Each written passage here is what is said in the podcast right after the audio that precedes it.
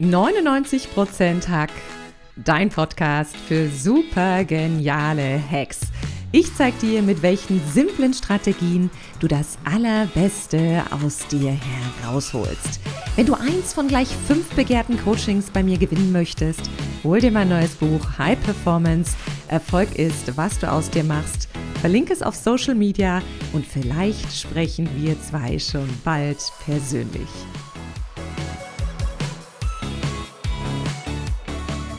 Immer mehr Menschen wagen den Schritt in die Selbstständigkeit. Sie wollen mit ihrem Business den großen Kuh landen. Doch was braucht's, um aus einer Idee ein erfolgreiches Geschäft aufzubauen? Warum schaffen es einige und andere nicht? Eine Frau kennt die Antworten. Sie ist die Gründerin der Fompreneur Business School und sie weiß, was Startup-Unternehmen und Gründer brauchen, damit ihr Geschäft richtig erfolgreich aufgebaut wird. Und ich freue mich so sehr, dass sie heute hier bei mir zu Gast ist. Herzlich willkommen, liebe Maxi Knust. Hallo, liebe Katrin, danke, dass ich hier sein darf. Oh, von Herzen gern. Ich schicke erstmal wunderschöne Grüße in die Landeshauptstadt nach Berlin, liebe Maxi. Wir sind natürlich digital verbunden, wir beide. Und ähm, ich weiß von dir, du bist ja selbst mal Gründerin gewesen und hast das Fompreneur Business Magazin oder das Fompreneur Magazin ins Leben gerufen und hast natürlich jetzt deine Expertise, Menschen in die Selbstständigkeit und in die Gründung zu helfen. Was sind denn so die Gründe, warum Leute überhaupt darüber nachdenken? Oder anders gefragt, warum könnte man mal darüber nachdenken, in die Selbstständigkeit zu gehen? Ich sag mal so, es gibt natürlich das Thema Notgründungen. Das ist tatsächlich eher seltener in Deutschland bislang. Ich würde sagen, es hängt natürlich auch ein bisschen mit der wirtschaftlichen Lage zusammen. Ich habe das gerade in den letzten zwei, drei Jahren während Covid gesehen. Da habe ich auch viele Startups gecoacht. Und ähm, ja, da war das natürlich dann auf einmal ganz spannend, so ein Mindshift zu sehen, wo früher Gründen gerade in Deutschland als großes Risiko wahrgenommen wird, wo das auf einmal als Chance wahrgenommen wurde, weil auf einmal diese feste, äh, das Angestelltsein nicht mehr diese Sicherheit in dem Moment war. Insofern kann das natürlich je nach wirtschaftlicher Lage auch sich verändern. Ähm, kann ich mir auch vorstellen, vielleicht jetzt in den jetzigen Zeiten nach wie vor oder die, die noch kommen, ähm, aber da wir in Deutschland ja doch sehr viel äh, ja, sicher haben, sichere Jobs, mhm. ist zumindest das Thema Notgründungen in Deutschland nicht so immer die größte Motivation. Hm, eine andere Motivation kann natürlich sein, wenn man einfach eine Idee hat, wenn man einfach denkt, ach, ähm, ich würde gerne, dass es dies oder jenes in der Welt gibt und das gibt es vielleicht noch nicht. Oder ich sehe etwas und denke, ich könnte das besser machen. Viele haben vielleicht auch ganz klassisch so diesen Gedanken, oh, ich sehe irgendwie, mein Chef macht das so und so und ich glaube, ich könnte das besser machen. Also so diese Idee von Selbstverwirklichung ist, glaube ich, ein sehr äh, wichtiger Grund tatsächlich auch. Und ich glaube, die meisten, ich sag mal, von uns, die sich auf diesen Weg machen, die spüren das einfach im Vorfeld schon. Und mir war das immer ganz wichtig, weil mir ging das damals auch so. Ich habe so mh, mm, dieses Interesse gehabt für Startups. Ich wollte wissen, wie gründet man ein Unternehmen. Ich habe BWL studiert, ganz klassisch, wer eigentlich ähm, in Hannover tatsächlich und wer für so eine Konzernkarriere in v bei VW vielleicht vorgesehen gewesen. Mm, mich hat aber viel mehr interessiert, wie fängt eigentlich alles an, wenn du wirklich auf dem ja, klaren Feld irgendwie was aufbaust. Wie, wo fängst du an? Und dieses Interesse hatte ich dann eben schon länger. Und deshalb ist es mir auch wichtig, tatsächlich anderen Menschen, denen es ähnlich geht, dieses Gefühl in sich irgendwie ein bisschen tragen. Ähm, genau zu sagen, zu ermutigen, mach es einfach, dann probier es einfach auch aus. Und ein anderer Grund, ähm, warum man vielleicht auch gründet, gerade für Frauen, weil natürlich ähm, ja, sozusagen Expertin oder Spezialistin gerade in dem Gebiet, wenn Frauen gründen. Und da ist natürlich auch immer noch nach wie vor ein Thema, vielleicht auch gerade in Deutschland, weil das immer noch so ein bisschen ein Konflikt oftmals ja ist, Beruf und Familie zu vereinbaren. Und ich glaube, ganz viele wirklich sehr mh, mm, kompetente Frauen, die sehr erfolgreich auch in ihrem Job sind. Aber sobald sie eben ein Kind bekommen, hört man ja immer wieder, dass es einfach so eine Gap gibt, dass man vielleicht nicht mehr die gleichen Aufgaben bekommt. Ähm, vielleicht kann man auch oder möchte man auch nur in Teilzeit arbeiten, was ja auch vollkommen in Ordnung ist, aber dann heißt es wieder, in Teilzeit machst du keine Karriere. Und äh, nur wenn man Mama ist, muss, muss es ja nicht bedeuten, dass man nicht trotzdem auch äh, weiterhin Karriere machen möchte oder erfolgreich sein möchte. Und weil diese Gap oftmals im Arbeitsleben bislang noch nicht so erfüllt werden kann, machen sich einfach auch viele Frauen selbstständig ähm, ja, und können so besser auch Familie und Beruf vereinbaren. Es gibt einfach mehr Flexibilität und ja, ich glaube, so Gründung für alle, die vielleicht ein bisschen mehr Freiheit irgendwie im Leben haben wollen, mehr Flexibilität, damit kommt natürlich viel Verantwortung. Ich will das nicht verkaufen, dass alles ganz toll ist, sondern es gibt natürlich überall auch so die Herausforderungen. Aber ich glaube, wer das spürt, wer einfach mehr, hm, ich sag mal, eine Persönlichkeit von, ja, so vielleicht freiheitsliebend ist oder auch, ja, mehr individuell was gestalten möchte, ich glaube, für den sind Gründungen ähm, eine gute Idee. Oh, das war jetzt aber ein schönes Plädoyer, das hat mir gefallen. Du hast jetzt was Wunderbares angesprochen, die Freiheit. Und ich gebe zu, ich genieße sehr meine Freiheit als Unternehmerin. Und Freiheit heißt für mich nicht, dass ich weniger arbeite. Im Gegenteil, ich arbeite aber sehr gerne, weil ich ja das, was ich mache, unfassbar gerne mag. Wie ist es denn mit diesen Vorurteilen? Und ich glaube, das haben natürlich viele, die vielleicht eine Festanstellung kennen und die denken, auch das ist ja hier mhm. ganz gemütlich, aber trotzdem komme ich an meine Grenzen.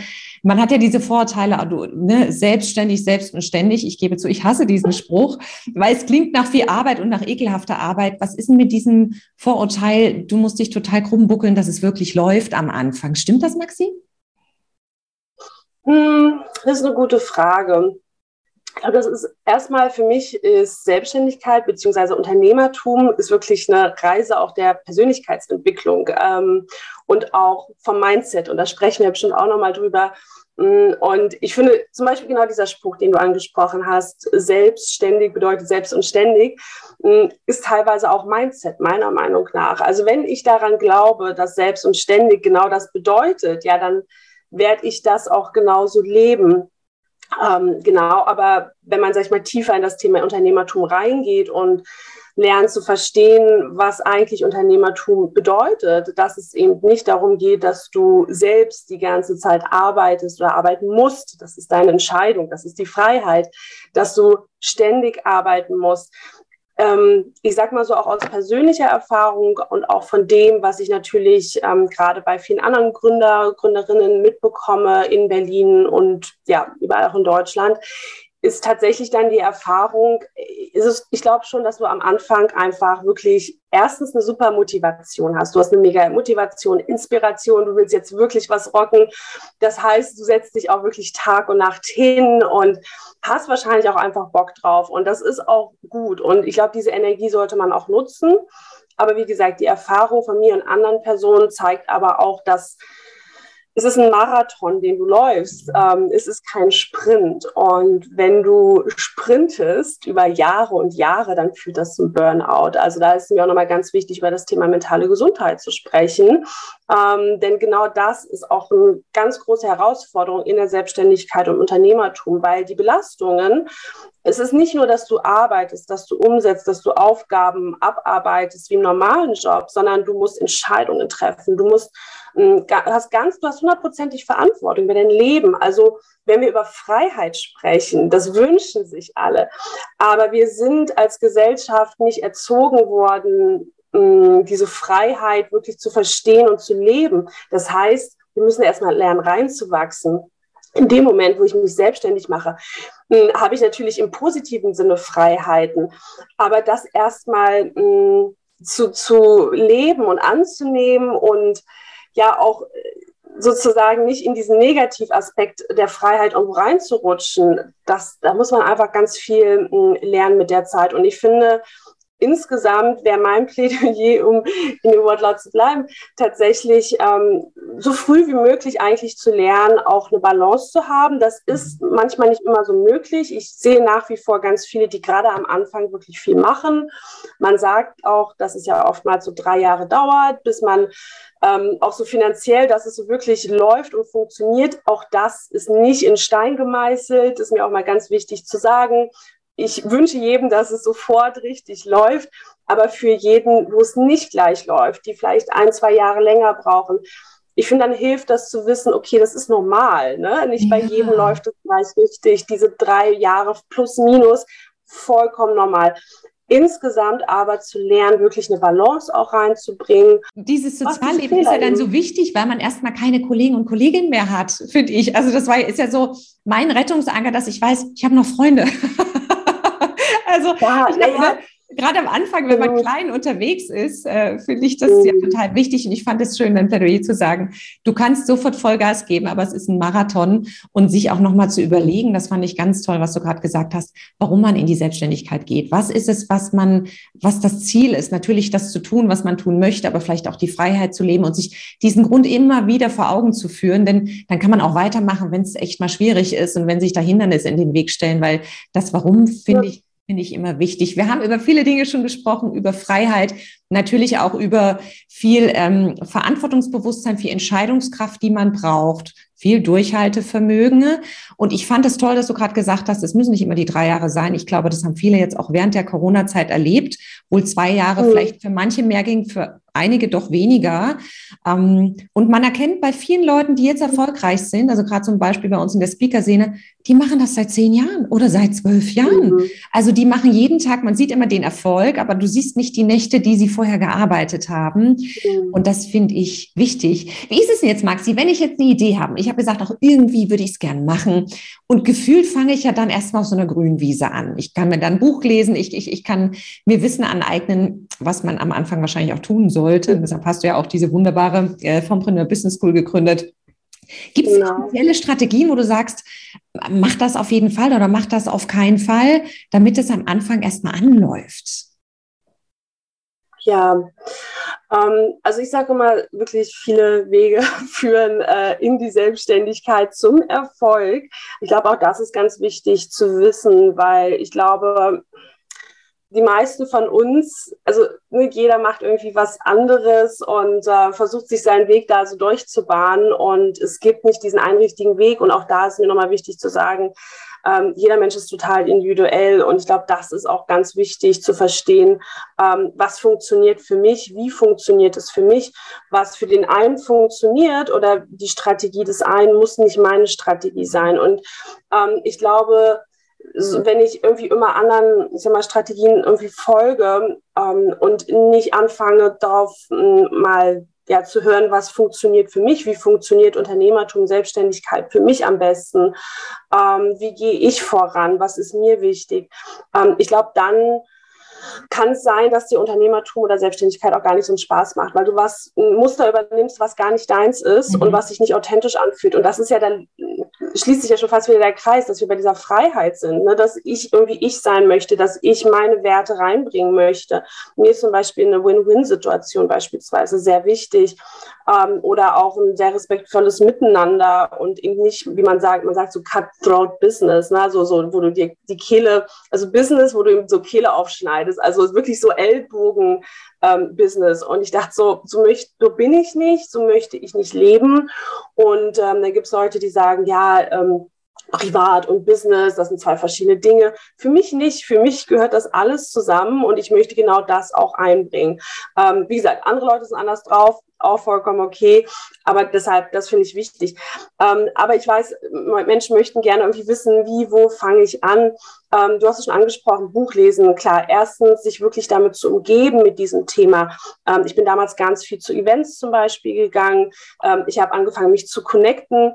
Ähm, genau, das war sozusagen mein Sozialleben. Man muss auch sagen, ich bin damals auch mit dem Punkt der Gründung auch nach Berlin gezogen, also in eine mhm. ganz neue Stadt ähm, und habe einfach den Fokus damals nicht sozusagen auf das Sozialleben in dem Sinne gelegt, Freunde kennenzulernen in Berlin, sondern ähm, war aber eben ganz viel auf Events und habe angefangen, mich eben mit diesen gleichgesinnten Menschen zu umgeben, was man ja auch immer wieder hört. Ähm, und ja, dann tatsächlich gibt es so ein paar organisatorische Dinge, die einfach auch am Anfang zu tun sind. Ähm, ich finde, ganz wichtig ist auch erstmal Klarheit zu bekommen. Ähm, möchte ich zum Beispiel eine Personengesellschaft sein? Möchte ich eine Kapitalgesellschaft sein? Ähm, möchte ich erstmal als Solopreneur anfangen? Möchte ich in einem äh, Co-Founder-Team arbeiten? Möchte ich ähm, das Vollzeit machen? Möchte ich das Teilzeit machen? Wie ist meine Risikosicherheitsstruktur? Maxi, ja. Risikosicherheitsstruktur, meinst du jetzt, äh, wie lange kann, kann ich es mir erlauben, erstmal mich durchzufinanzieren, wenn am Anfang keine Einnahmen kommen? Oder was meinst du mit Risikosicherheitsstruktur? Genau, genau. Es geht, ähm, glaube ich, ganz klassisch auch einfach erstmal um das Thema, wie finanziere ich mich ähm, oder wie finanziere ich vielleicht auch meine Idee.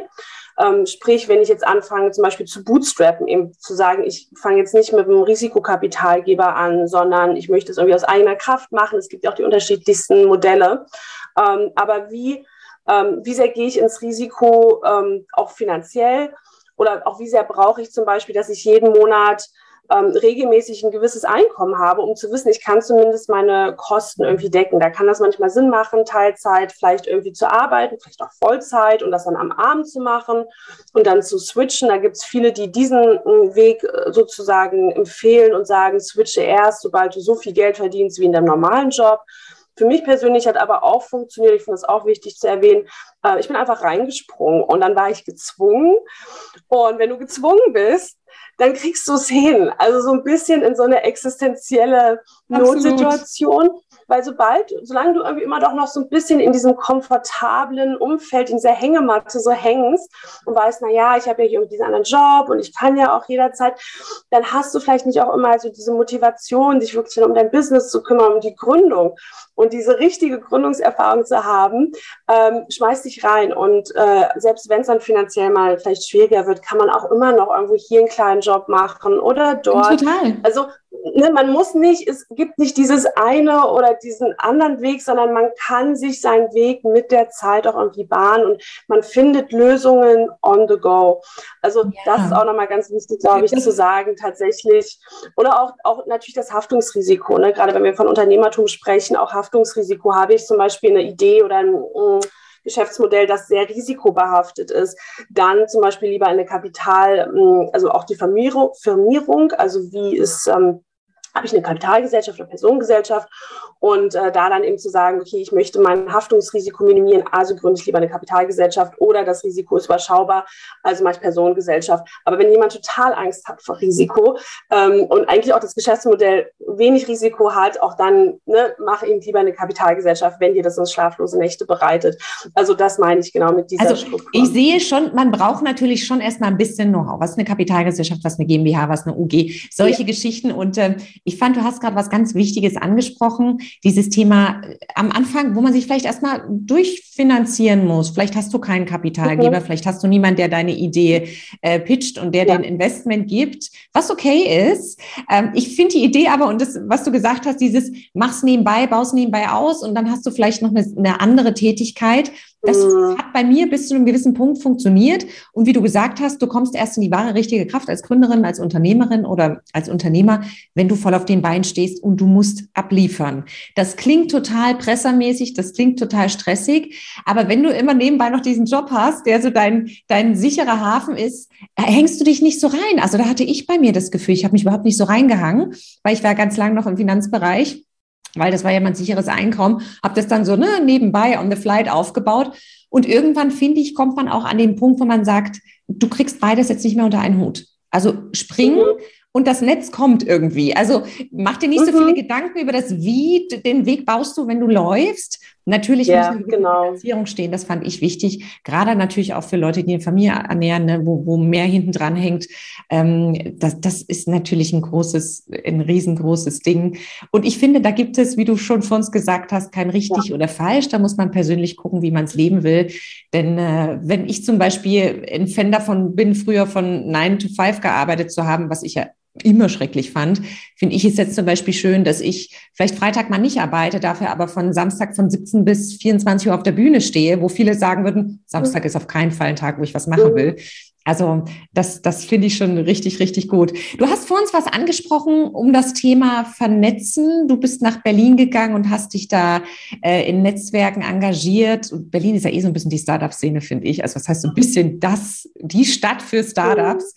Aber ihr lieben Zuhörerinnen und Zuhörer, ihr könnt es natürlich auch in jeder anderen Stadt machen. Ich sitze auch nicht in Berlin. Wie macht man das am besten? Allein oder gemeinsam? Also was bringt einen da weiter? Welche Allianzen brauche ich denn vielleicht auch am Anfang? Denn wenn du die ganze Zeit allein unterwegs bist, kann das natürlich auch ganz schön erschöpfend sein.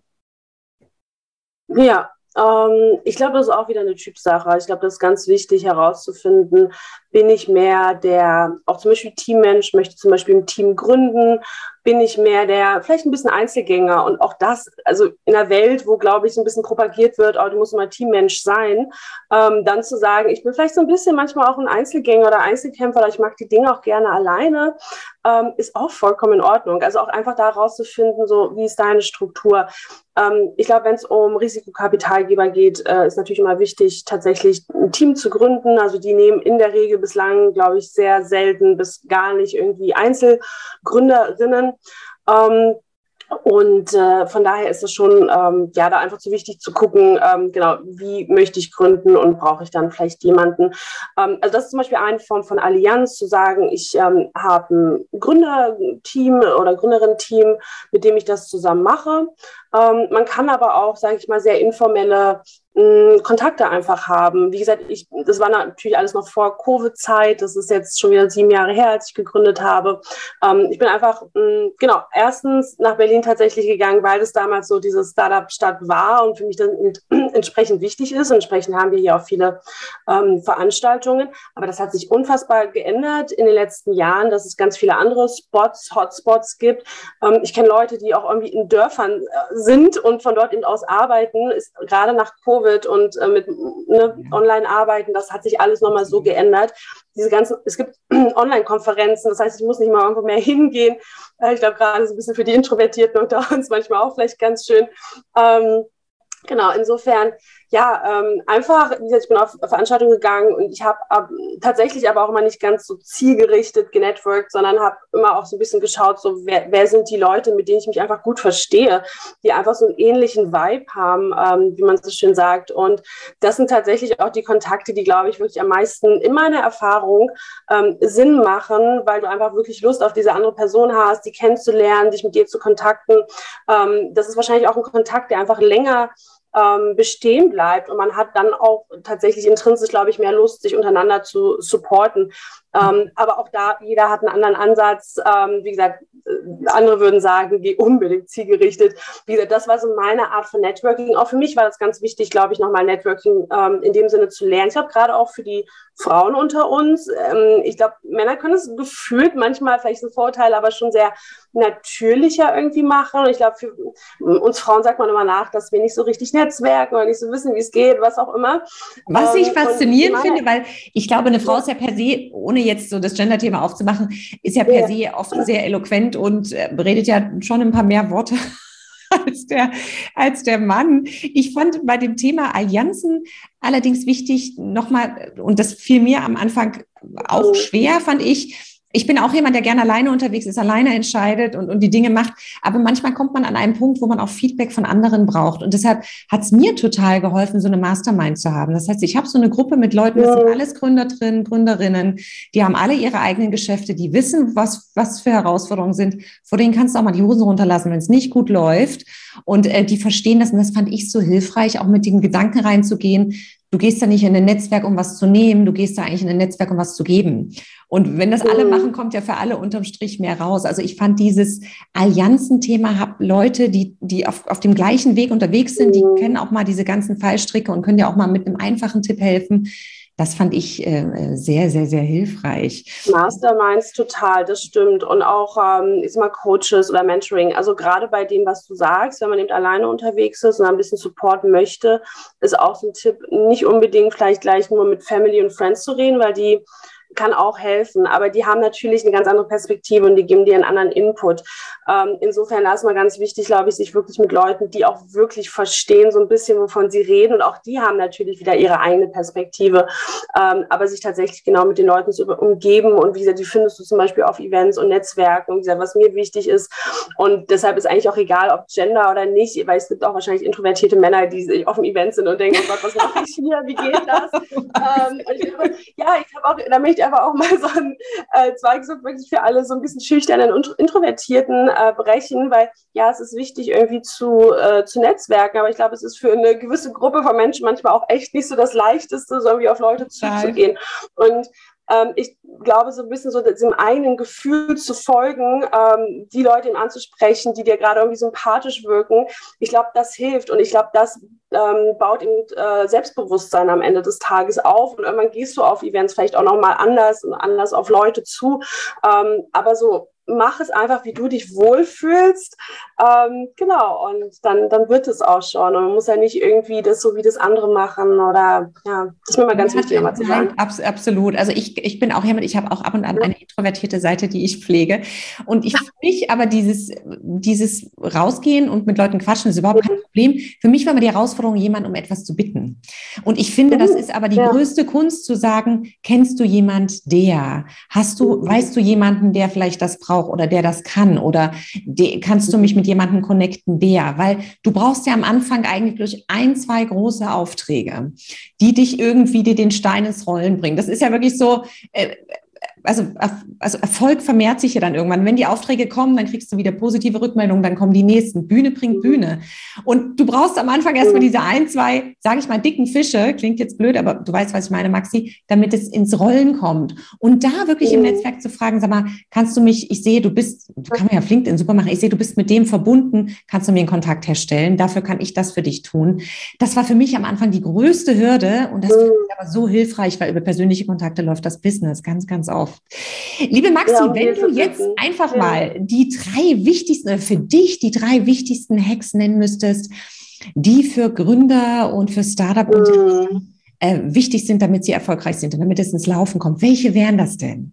Ja, tatsächlich was, glaube ich, wichtig ist, ähm, sich erstmal auf eine Sache zu fokussieren. Ich glaube, man hat oftmals ganz viele Ideen, ähm, gerade am Anfang. Und ich glaube, gerade wenn man anfängt, auch äh, sich selbstständig zu machen und sich dann in diese Welt begibt, ähm, dann kann das sein, dass immer noch mehr Ideen und so auf, auf einen zugeprasselt bekommen. Und ich merke das auch beim, beim Coaching von, von jungen Startups, dass ähm, da sind dann immer ganz viele Ideen, das wollen wir machen, das und das und das mach es erstmal kleiner, fokussiere dich auf eine Sache. Es gibt äh, im Startup-Slang, ich bin manchmal selber so drin, dass ich mal schon vergesse, deshalb will ich es kurz äh, erklären, gibt es das M, äh, MVP, das Minimum Viable Product, also sozusagen ein Prototyp letzten Endes. Also du hast die Minimalversion von dem, äh, was du irgendwann machen willst. Also das Ziel sollte vielleicht nicht unbedingt gleich sein, diese, die Idee, die du hast, in der Perfektion irgendwie auszuführen oder das Produkt in der Perfektion zu kreieren, sondern überhaupt erstmal was auf die Strecke zu kriegen.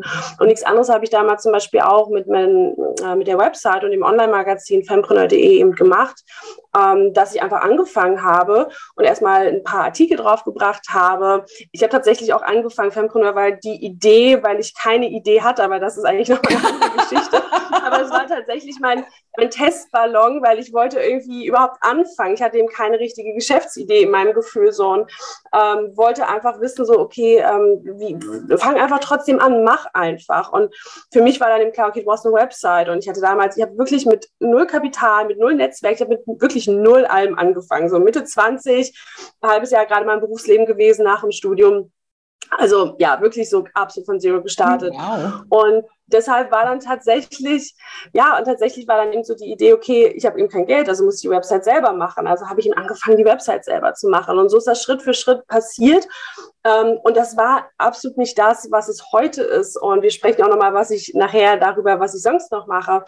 Ähm, aber das ne, entwickelt sich dann über die Zeit. Mhm. Insofern, ich glaube, der Fehler, den viele machen, ist, dass sie sich ein bisschen verzetteln, sich zu viel vornehmen, irgendwie groß denken ist gut, aber in der Umsetzung erstmal ähm, sozusagen klein bleiben. Also ne, auf eine Sache konzentrieren und erstmal überhaupt was auf die Strecke bringen. Und dann verbesserst du dich einfach mit der Zeit. Also das ist sozusagen ein Hack. Ähm, ja, den genau. finde ich super, denn ich glaube, viele fangen auch an mit dieser Positionierung. Bin ich gut genug positioniert? Ist es spitz genug? Ja. Fein. Und viele feilen so lange an dieser Positionierung rum, ja. die sterben irgendwann mit der Pfeile in der Hand.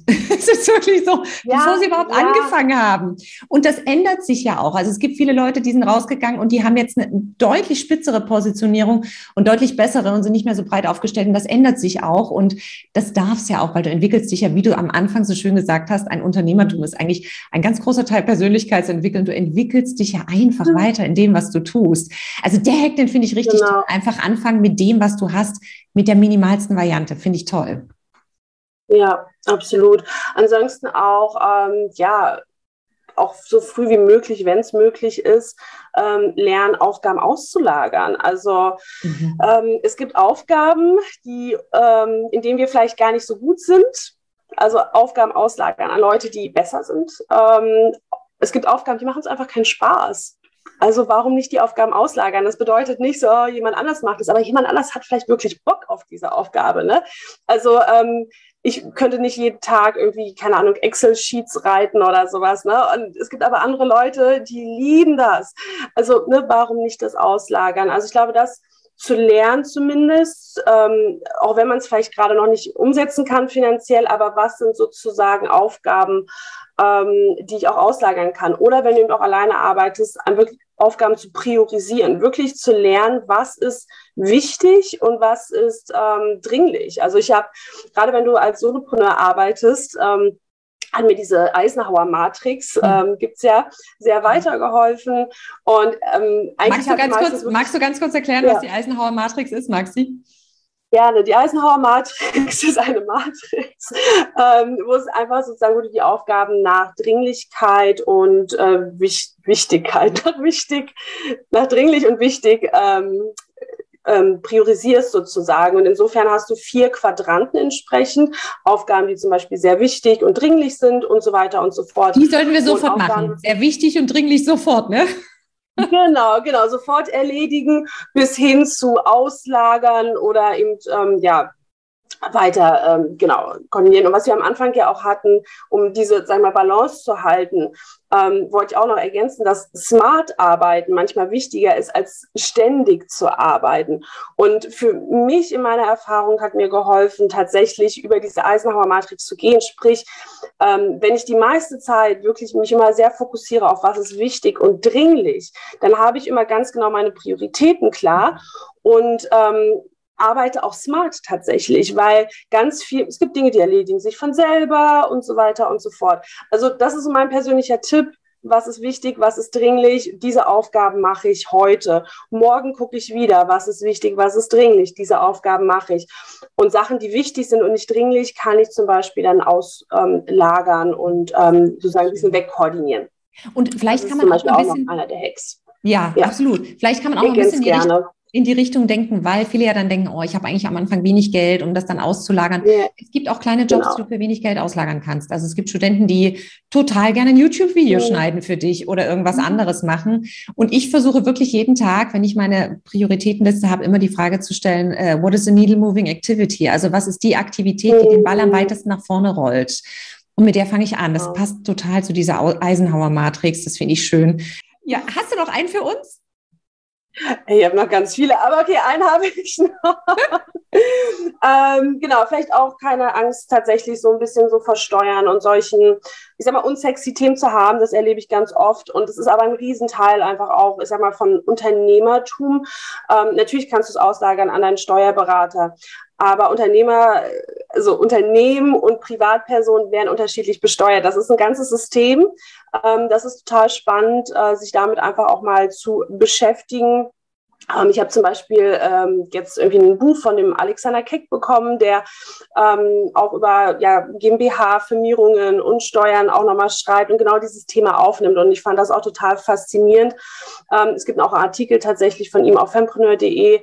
Und das ist einfach mal so ein Buchtipp, der mir auch irgendwie geholfen hat, tatsächlich da mal ein bisschen mehr reinzugehen, das zu verstehen. Ich habe zwar den BWL-Hintergrund, ähm, ich kenne mich auch mit Steuern relativ gut aus ähm, im Verhältnis, aber es ist einfach auch wichtig und man sollte davor nicht Angst haben, sondern auch so ein bisschen mit einer Freude rangehen. Und ähm, genau um diesen Aspekt, den, glaube ich, viele ähm, ja, ein bisschen scheuen, auch vielleicht vor der Selbstständigkeit, ähm, ja, so ein bisschen zu entstauben, zu sagen, ey, das ist alles ähm, halb so wild und das ist auch wichtig, das zu verstehen. Also du kannst kannst es auslagern, aber versuch trotzdem so ein bisschen ein paar Konzepte davon irgendwie auch zu verstehen. Es hilft, glaube ich, in the long run. Und es hilft auch, ich mache ganz viel tatsächlich auch meine Steuern selber, muss ich sagen. Ähm, und ich auch meine Buchhaltung. Und ich finde es auch toll, weil ich sehr nah tatsächlich an den Zahlen dran bin. Ich sehe ganz genau, was sind die Einnahmen, was sind die Ausgaben. Eine der wichtigsten Strukturen auch zu verstehen.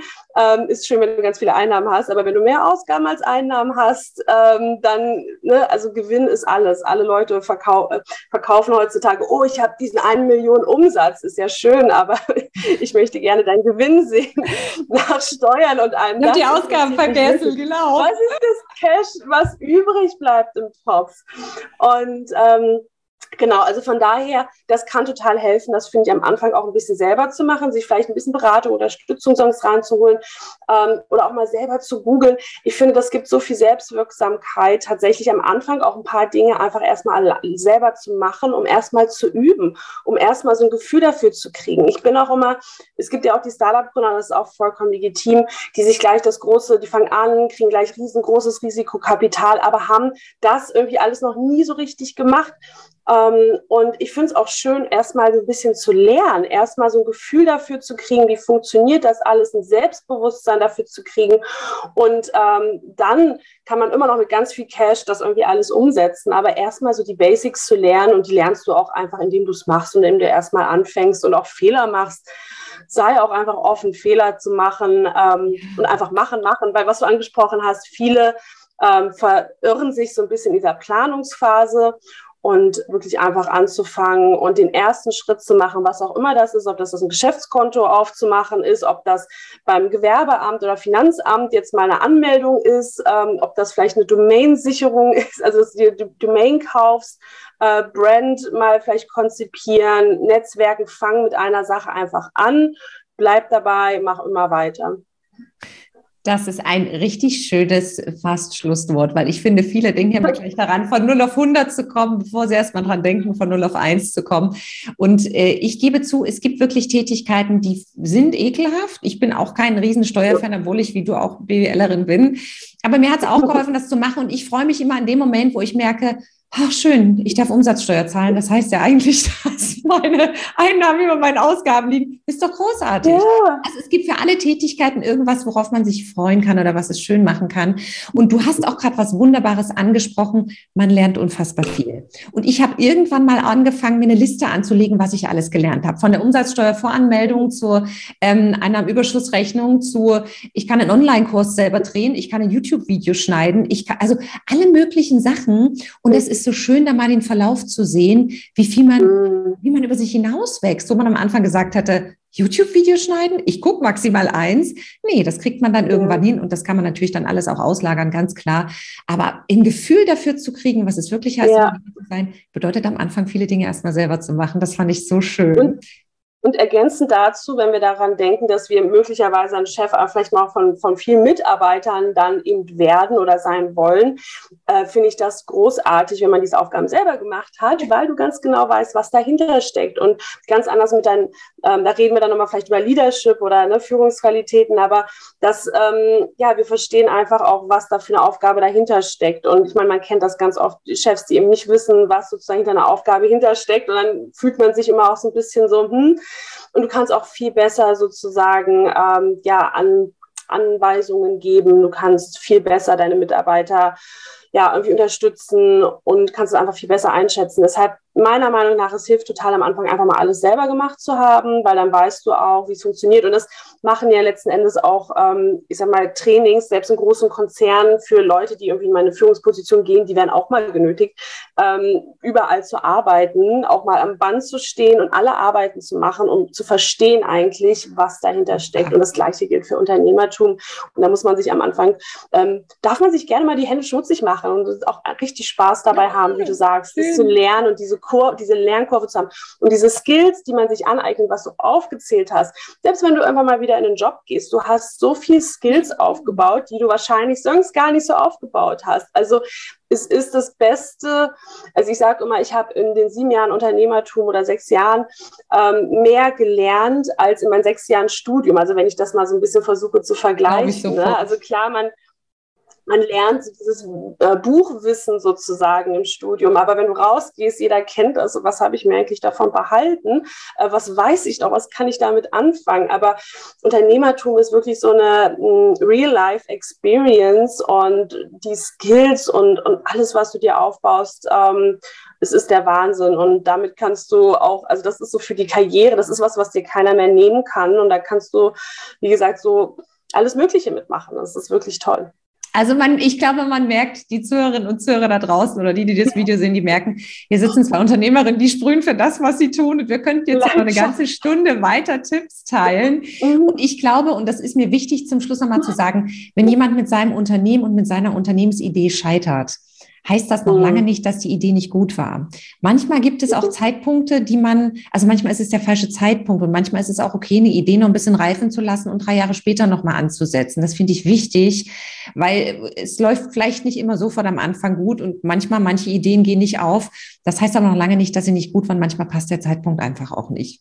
Liebe Maxi, wir haben jetzt schon so viele tolle Hacks von dir gehört und jetzt würde ich dich ganz gerne noch ein bisschen mehr persönlich kennenlernen. Deshalb kommt jetzt die Kategorie Fast Lane. Ich stelle dir eine kurze Frage und du darfst ganz spontan antworten. Hast du Lust? Gerne. Liebe Maxi, was ist der schlechteste Rat, der häufig erteilt wird?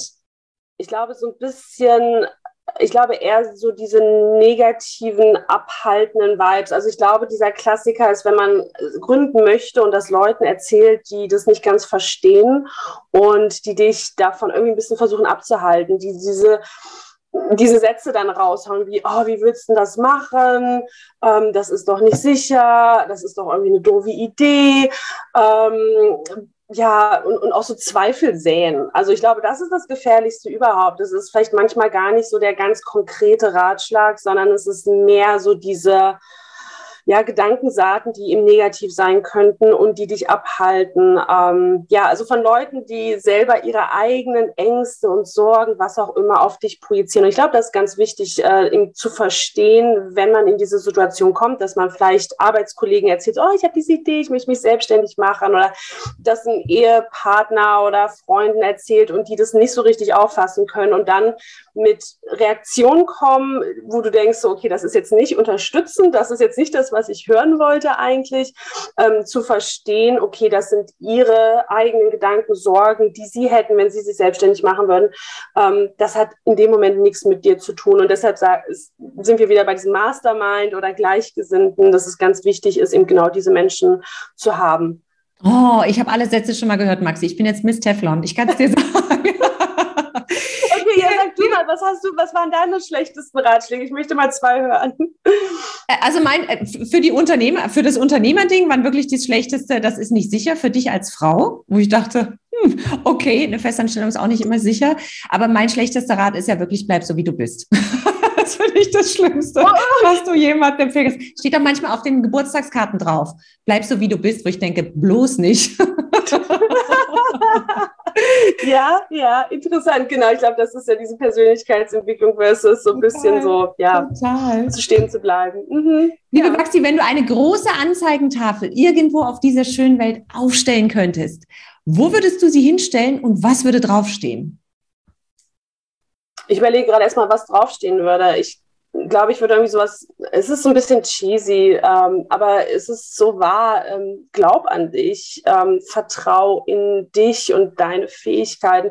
Und das kommt auch natürlich ähm, so von, von einer ganz persönlichen Ebene einfach meinerseits, ähm, dass ich das nach wie vor immer wieder erlebe und das auch nicht auf einmal mit einem Schnips weg ist, aber wirklich dieses Thema, Vertrauen in, in sich selber und auch wirklich an sich und seine Idee glauben. Weil ich habe auch persönlich diese Erfahrung gemacht, dass ich am Anfang eben auch nicht dieses unterstützende Netzwerk hatte. Ich habe viel einfach für mich dann gemacht. Ich habe das viel so ein bisschen auch für mich behalten, weil ich wusste, mein Umfeld versteht jetzt nicht, was ist da so richtig los. Ich wusste selber nicht, was ist da los, was mache ich hier eigentlich. Ich konnte mein Umfeld in dem Sinne auch gar nicht wirklich abholen. Ich glaube, das ist auch manchmal wichtig, sein Umfeld erstmal auch ein bisschen abzuholen. Konnte ich damals nicht. habe auch mit einer Idee angefangen, ähm, was du meintest vorhin auch. Ne? Manchmal ist die Zeit noch nicht reif. Ich habe, glaube ich, auch damals definitiv vor der Zeit damit angefangen. Im Nachhinein können wir natürlich jetzt sagen, oh, ist natürlich toll, wie innovativ ich war, wie pionierig ich war. Ähm, aber das war natürlich so in den ersten Jahren alles andere als leicht, wenn du das Gefühl hast, ähm, niemanden interessiert es vielleicht auch erstmal oder wie, wie funktioniert das und mach, was, was ich hier mache, ist das richtig? Also ganz viel diese Selbstzweifel. Deshalb sage ich so, der Gegend, das Gegenteil von Selbstzweifel ist eben dieses Vertrauen. Und ähm, wenn eben gerade am Anfang wird erstmal wahrscheinlich keiner so richtig an deine Idee glauben. Deshalb ist es so wichtig, dass du selber daran glaubst und das verinnerlichst. Wie gesagt, es ist cheesy, aber es ist so wahr, das wirklich zu verinnerlichen. Also genau, und wo würde ich sie aufstellen? Oh, wo würde ich die, weiß nicht, vielleicht mitten in Berlin irgendwo auf dem ich weiß nicht, Alexanderplatz. Alexanderplatz. ich habe auch gerade an den Alex gedacht. Ich, ich, dieses, dieses, diesen Gedanken von dieser Uhr irgendwie dort, dieser Weltuhr. Ähm, ja, das, äh, ich bin, ich war gerade ein paar Monate in Portugal. Ich liebe Lissabon. Vielleicht würde ich es einfach in Lissabon irgendwo aufstellen. Vielleicht da, wo die Christusstatue ist. Da würde es jeder sehen. Das wäre toll. Ja, es gibt diese Christusstatue, genau, in Lissabon, wer es vielleicht kennt. Ähm, und ja, die ist eben riesengroß. Und vielleicht würde ich da so ein Plakat so zwischen den Händen von Christus spannen. Ja, das würde jeder sehen. Also der Grundwahnsinn cool. ist da. Sehr cool, Maxi. Aber das ist ein wunderschönes Motto, ein wunderschöner Abschluss auch für dieses Interview. Ich danke dir von Herzen für deine wunderbaren Tipps. Für alle, die da draußen wirklich Appetit bekommen haben, jetzt zu gründen, ein Startup zu machen, vielleicht auch den, den Weg in die Selbstständigkeit zu wählen. Doch bevor wir uns verabschieden, liebe Maxi, wie finden denn dich die Zuhörer und Zuhörerinnen? Wo bist du vertreten? Wie kommt man zu dir?